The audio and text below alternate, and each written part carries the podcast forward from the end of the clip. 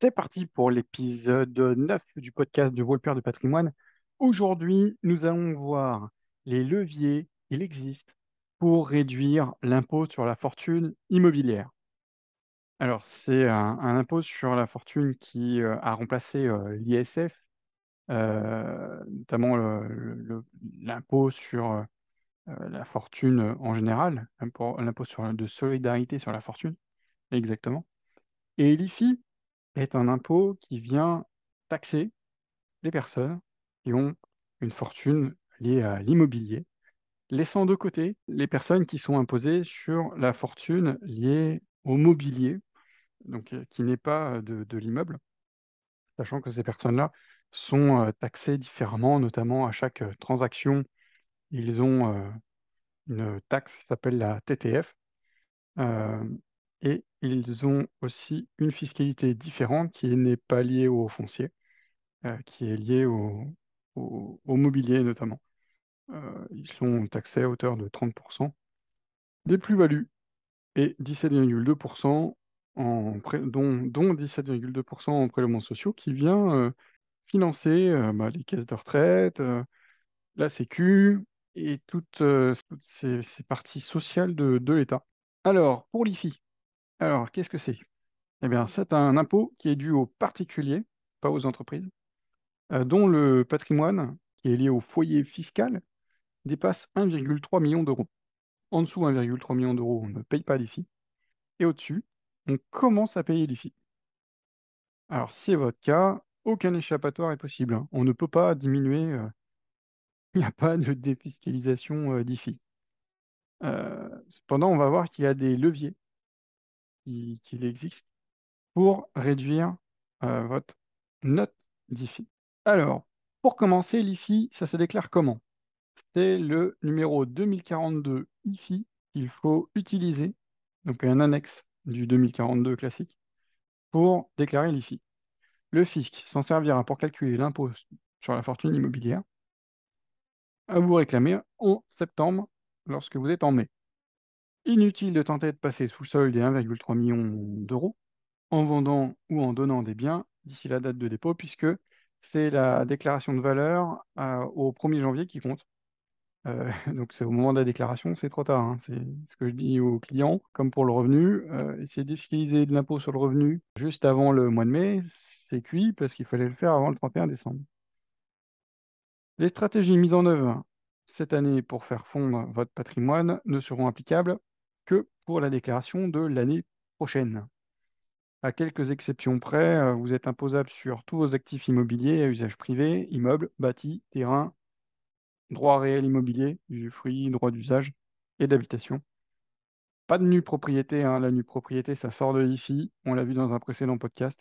Euh, les titres de société euh, immobilière, euh, donc, euh, qui sont détenus en fraction d'actifs immobiliers, vous devez les déclarer pour leur valeur vénale au 1er janvier 2023.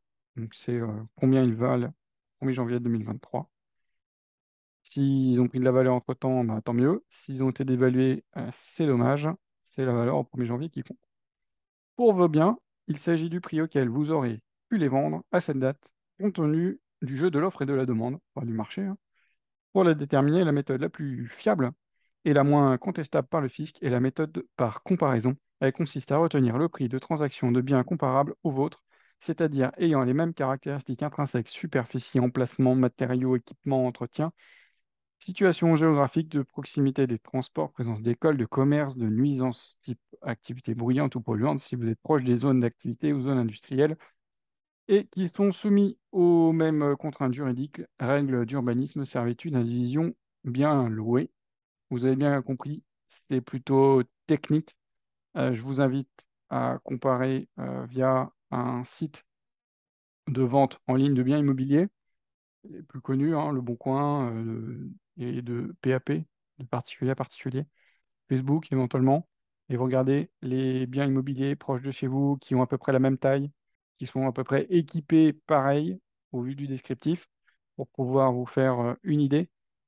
Et de chez vous ou proche du bien, parce qu'en général, quand on a 1,3 million d'euros de- d'immobilier, on a plusieurs biens euh, éparpillés, sauf, euh, bah, sauf si vous avez euh, une maison avec beaucoup de terrain sur une zone géographique qui coûte très cher au mètre carré. Je conseille également d'utiliser les données de Meilleur Agent qui donnent un prix au mètre carré, mais aussi de immobiliernotaire.fr qui utilise euh, les données statistiques qui sont remplies par les notaires. Et euh, Meilleur Agent, c'est les données statistiques rentrées par les agences immobilières.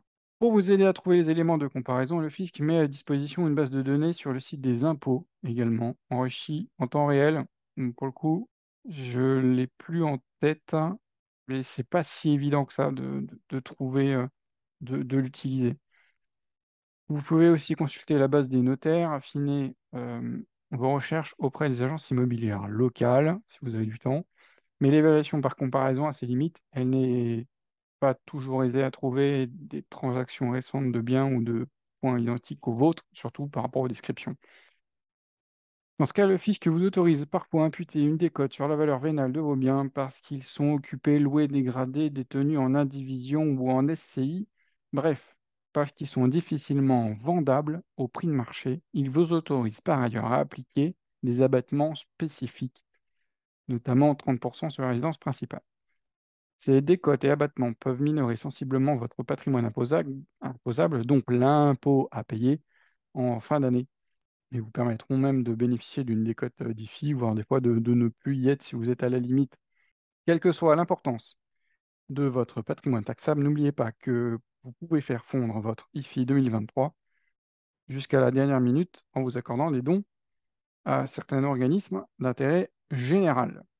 Les chiffres clés de l'IFI. Donc l'évolution par rapport à 2020. Donc il y a 100. Donc là j'ai les chiffres 2021, on n'a pas encore 2022 puisque la, la déclaration 2023 est en cours au moment où je réalise cet enregistrement. Mais il y a 152 691 foyers fiscaux qui ont déposé une déclaration IFI. Donc on sait déjà qu'il y a plus de 152 000 millionnaires, millionnaires immobiliers. Hein. On ne prend pas en compte les millionnaires mobiliers. C'est plus 7% par rapport à 2020.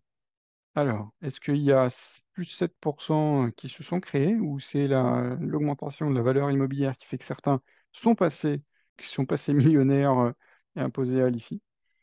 C'est possible aussi, puisqu'en 2020, il y a eu une grosse augmentation de la valeur du foncier. 1,67 milliard d'euros, c'est ce qu'a rapporté l'IFI à l'État. Sans rien faire. Voilà. Ils ont euh, taxé les riches euh, par leurs revenus initialement, et bien là, par leur détention immobilière, 1,67 milliard, parce qu'ils avaient plus d'1,3 million d'euros d'immobilier. Et, dernier chiffre, 373 milliards d'euros, c'était le montant global du patrimoine immobilier soumis à l'IFI, et lui aussi est en augmentation de 7,3%, et je n'avais pas évoqué notamment les 7% d'augmentation de ce qu'a rapporté euh, l'IFI à l'État.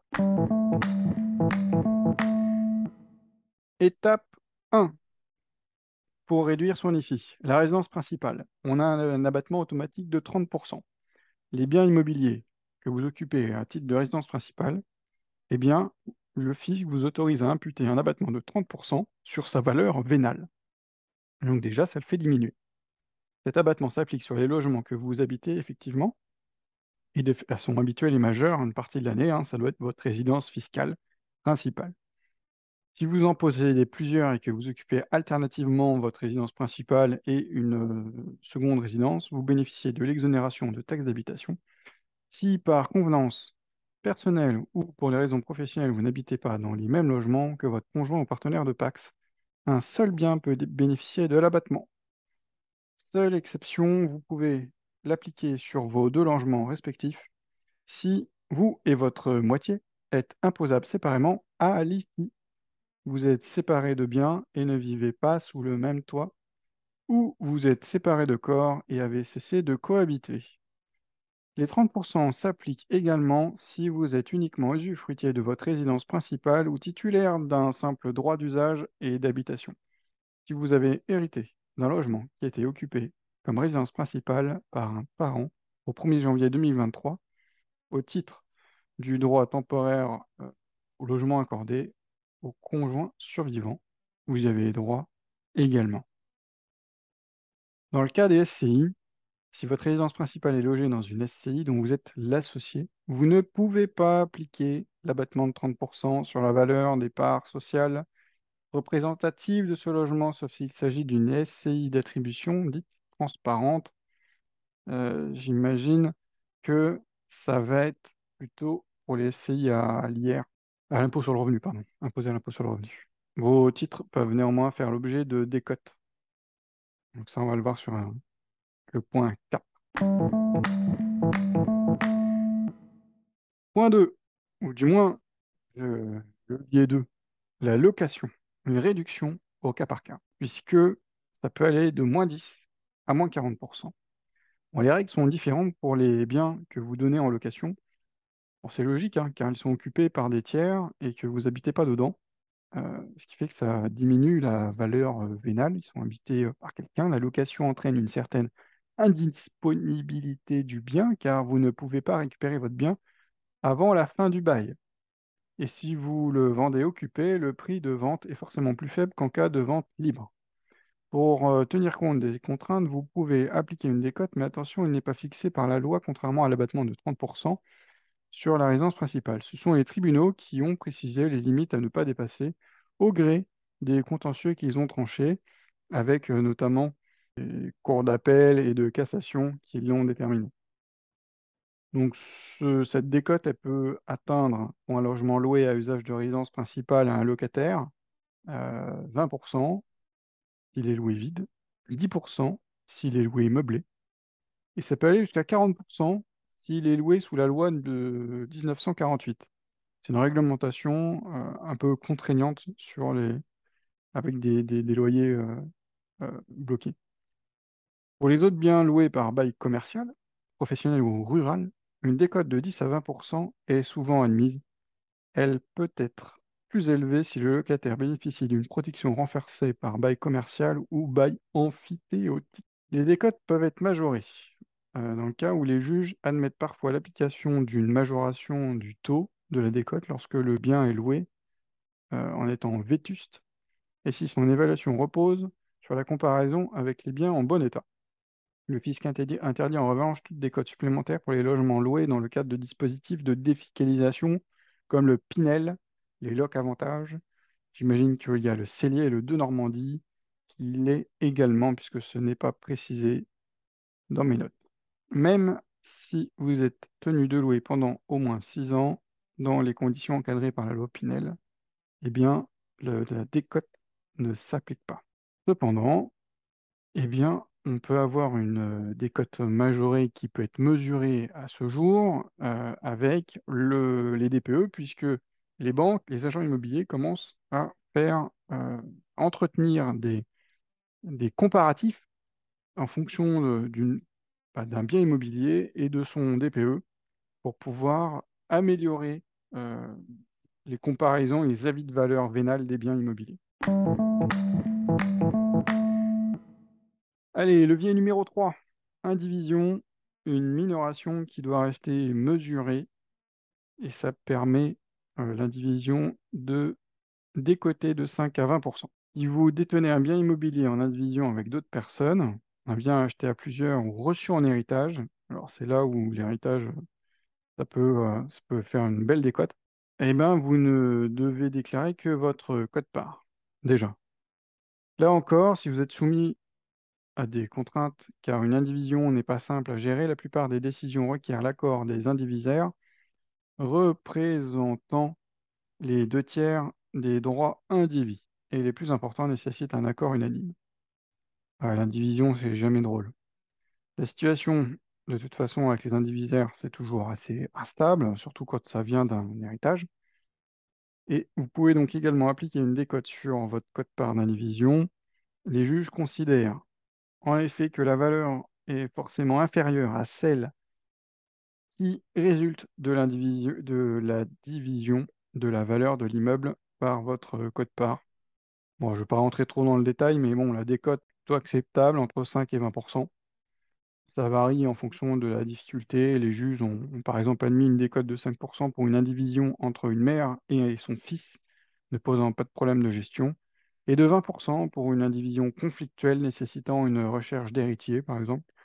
de 30 à 40% pour certaines indivisions successorales complexes quand il y a beaucoup d'héritiers qui ne sont pas de premier degré, avec euh, notamment, euh, voilà, on peut avoir des tantes, euh, des petits-enfants, des arrière-grands-parents, enfin, il y a des successions qui peuvent être un peu complexes, et forcément, ça, ça crée une, une décote, On peut avoir une décote auto- autorisée ou tolérée qui peut aller de 30 à 40%.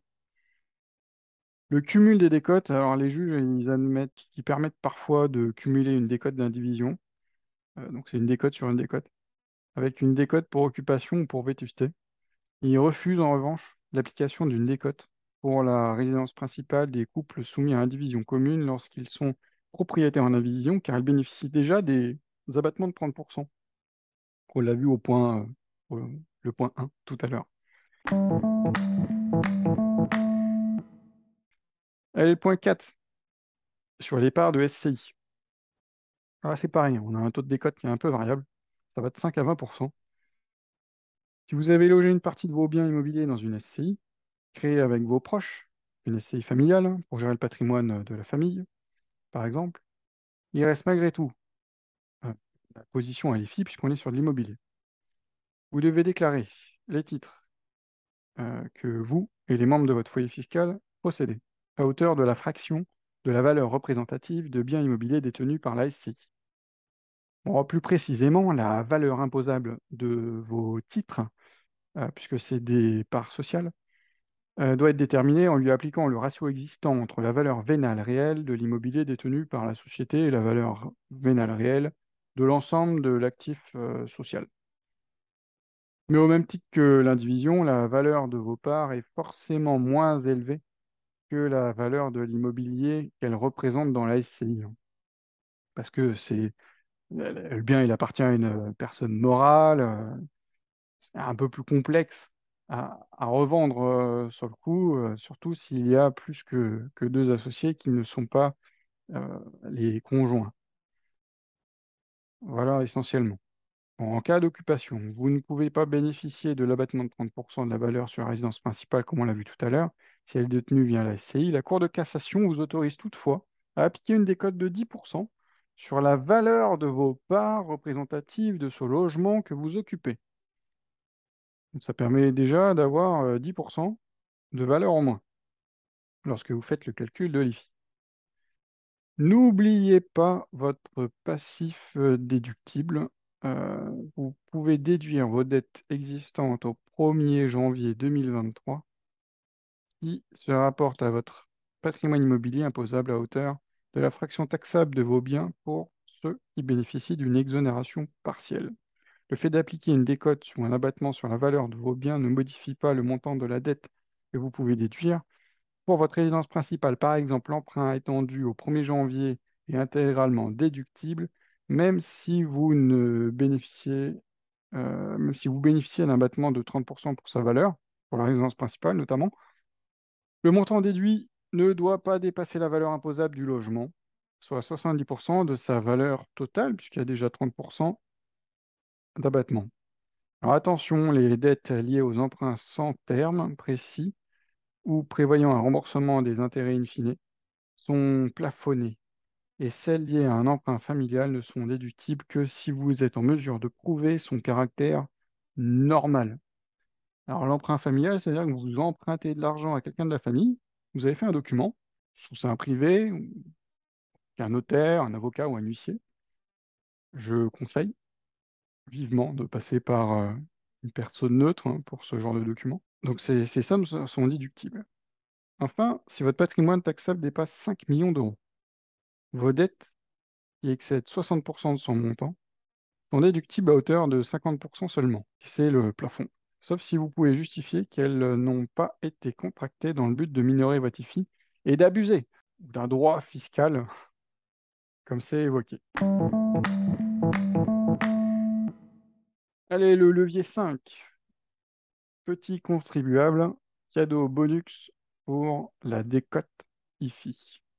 Le jeu des abattements et des décotes peut minorer sensiblement la valeur de votre patrimoine taxable. Par exemple, il est constitué d'une résidence principale de 1,5 million d'euros et de quatre logements loués vides valant 500 millions d'euros chacun. Sa valeur brute de 3,5 millions d'euros peut descendre à 2,65 millions après imputation de l'abattement de 30% pour résidence principale, comme on l'a vu tout à l'heure, et d'une décote de 20% sur vos biens loués de 500 000 euros. Vous subirez alors l'IFI à hauteur de 0,7% cette année au lieu de 1%, et vous ne paierez 12 190 euros en septembre au lieu des 20 690. C'est ça l'intérêt hein, de, de, ce levier.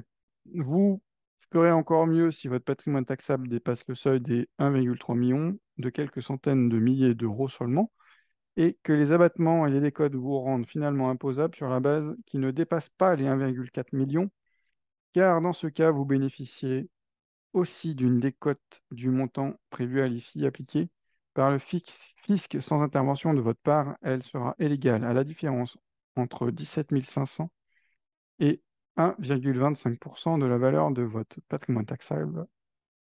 Vous profiterez alors non seulement la baisse d'impôt induite par la minoration des valeurs de vos biens, mais aussi celle accordée aux foyers qui dépassent de peu le seuil de l'IFI, c'est une tolérance qu'a donnée l'État en reformulant euh, le calcul de l'IFI pour les personnes qui dépassent un tout petit peu ce seuil et qui sont en dessous les 1,4 millions. Pour les gros contribuables, les très gros, hein, on parle de ceux qui sont déjà imposés à 75% d'impôt. C'est-à-dire que c'est ceux qui ont 45% d'impôt sur le revenu, euh, plus euh, la contribution exceptionnelle au haut revenu et toutes les taxes et impositions qui se cumulent. Et là, eh ben, ils arrivent à 75%. C'est le plafond. On ne peut pas être imposé plus qu'à 75% en France. Et il y en a des, personnes comme ça, notamment personnes qui ne peuvent pas avoir de, euh, de, levier euh, de défiscalisation. On pense notamment aux footballeurs, aux, artistes, euh, qui peuvent se retrouver dans cette tranche à 75% certaines années. Si votre patrimoine taxable se chiffre à plusieurs millions d'euros, les abattements et décotes ne suffiront pas à vous rendre éligible à la décote de l'IFI. Mais consolez-vous dans la mesure où ils sont proportionnels à la valeur de vos biens. Vous réduirez votre base imposable de manière plus importante que les petits contribuables. Vous profiterez donc d'une baisse d'impôt plus conséquente. Par ailleurs, si vous avez des revenus élevés et payez beaucoup d'impôts, vous pourrez certainement profiter du mécanisme de plafonnement de l'IFI vous aurez droit cette année si la somme de l'IFI 2023 et des impôts payés sur le revenu en 2022 dépasse 75% de ces derniers. Dans ce cas, le fisc déduira du montant de votre IFI la fraction de vos impôts qui dépasse ce pourcentage, ce qui vous procurera une économie d'impôts supplémentaire. Entre guillemets, hein, parce que vous avez déjà payé 75% d'impôts sur ce que vous avez gagné. Hein, donc, euh, euh, ça reste limité. Pour vous permettre de calculer le montant à imputer sur votre IFI, vous devez remplir l'annexe 5 de la déclaration 2042 IFI.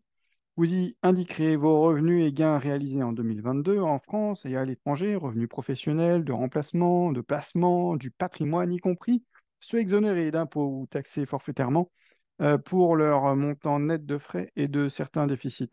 Vous indiquerez ensuite les impôts dus en France et à l'étranger de ces revenus et gains.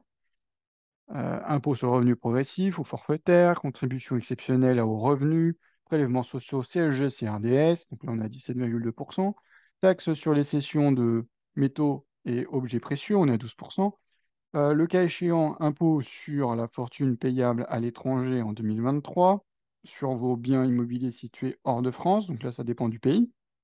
Petite difficulté, Lorsque vous remplirez l'annexe 5, vous n'aurez pas encore reçu l'avis d'imposition de vos revenus 2022 indiquant le montant d'impôts et de prélèvements sociaux à payer. Vous devez donc les calculer vous-même en utilisant le simulateur de calcul des impôts 2023 sur le site des impôts. Mais moi, je vous conseille plutôt de vous rapprocher d'un conseiller en gestion de patrimoine qui est armé de logiciels plus pointilleux que euh, ceux qui sont présents sur impôts.gouv euh, et il vous donnera déjà des conseils sur cette déclaration. Ou sinon, vous allez voir un avocat fiscaliste. Attention, vous ne pouvez pas vous contenter de déclarer les impôts et les prélèvements sociaux que vous avez payés à la source en 2022 pour faire jouer le plafonnement IFI, car ils ont été calculés sur la base de votre situation de 2020 et de 2021, et non sur la base de vos revenus 2022. Allez, euh, dernière partie, septième et dernière partie de, des leviers pour réduire l'IFI, le don d'argent à actionner jusqu'au dernier moment. Vous pouvez bénéficier d'une réduction d'IFI si vous faites un don d'argent ou de titres à une fondation reconnue d'utilité publique ou à un organisme d'intérêt général agissant dans le domaine de l'enseignement, de la recherche, de l'insertion professionnelle ou de la création d'entreprises. Au global, vous ne ferez pas d'économie puisque vous aurez déboursé d'un côté pour payer moins d'IFI de l'autre. Mais vous aurez la satisfaction d'avoir gratifié une cause qui vous tient à cœur auprès du fisc, du trésor public. Bonne nouvelle, tous les dons consentis entre la date limite de dépôt de votre déclaration d'IFI 2022 et la date de dépôt de votre déclaration d'IFI 2023 sont pris en compte pour calculer la réduction imputable sur votre IFI payable en septembre. Donc, si vous ne l'avez pas encore fait, il est donc encore temps d'en profiter. Vous obtiendrez une baisse d'impôt égale à 75% de vos versements. Euh, donc, si vous donnez 1000 euros, il y a 750 euros d'IFI en moins. Quand même 250 euros de votre poche. Euh, de 2500 euros de votre poche. Pensez tout de même à calibrer votre générosité en fonction de vos besoins, de la réduction et de votre réduction d'IFI. L'excédent sera perdu de toute façon, comme je viens de l'indiquer. Vous ne pourrez pas mettre de côté la réduction non, imputée en 2023 pour la déduire de votre IFI en 2024. Hein. Si vous donnez trop, euh, c'est perdu. Retenez aussi que l'avantage est plafonné à 50 000 euros par foyer fiscal par an. Autrement dit, inutile de donner plus de 666 666 euros, car les versements excédentaires ne vous ouvriront pas de droit à la réduction d'IFI. Le cas échéant, cependant, ils vous offriront droit à une réduction d'impôt sur le revenu pour don à l'organisme que vous avez choisi d'aider également. Et ce don est de 66% d'impôt en moins. Voilà, j'en ai fini sur cette partie euh, d'IFI et les leviers qu'il existe pour le réduire. Je vous souhaite une bonne journée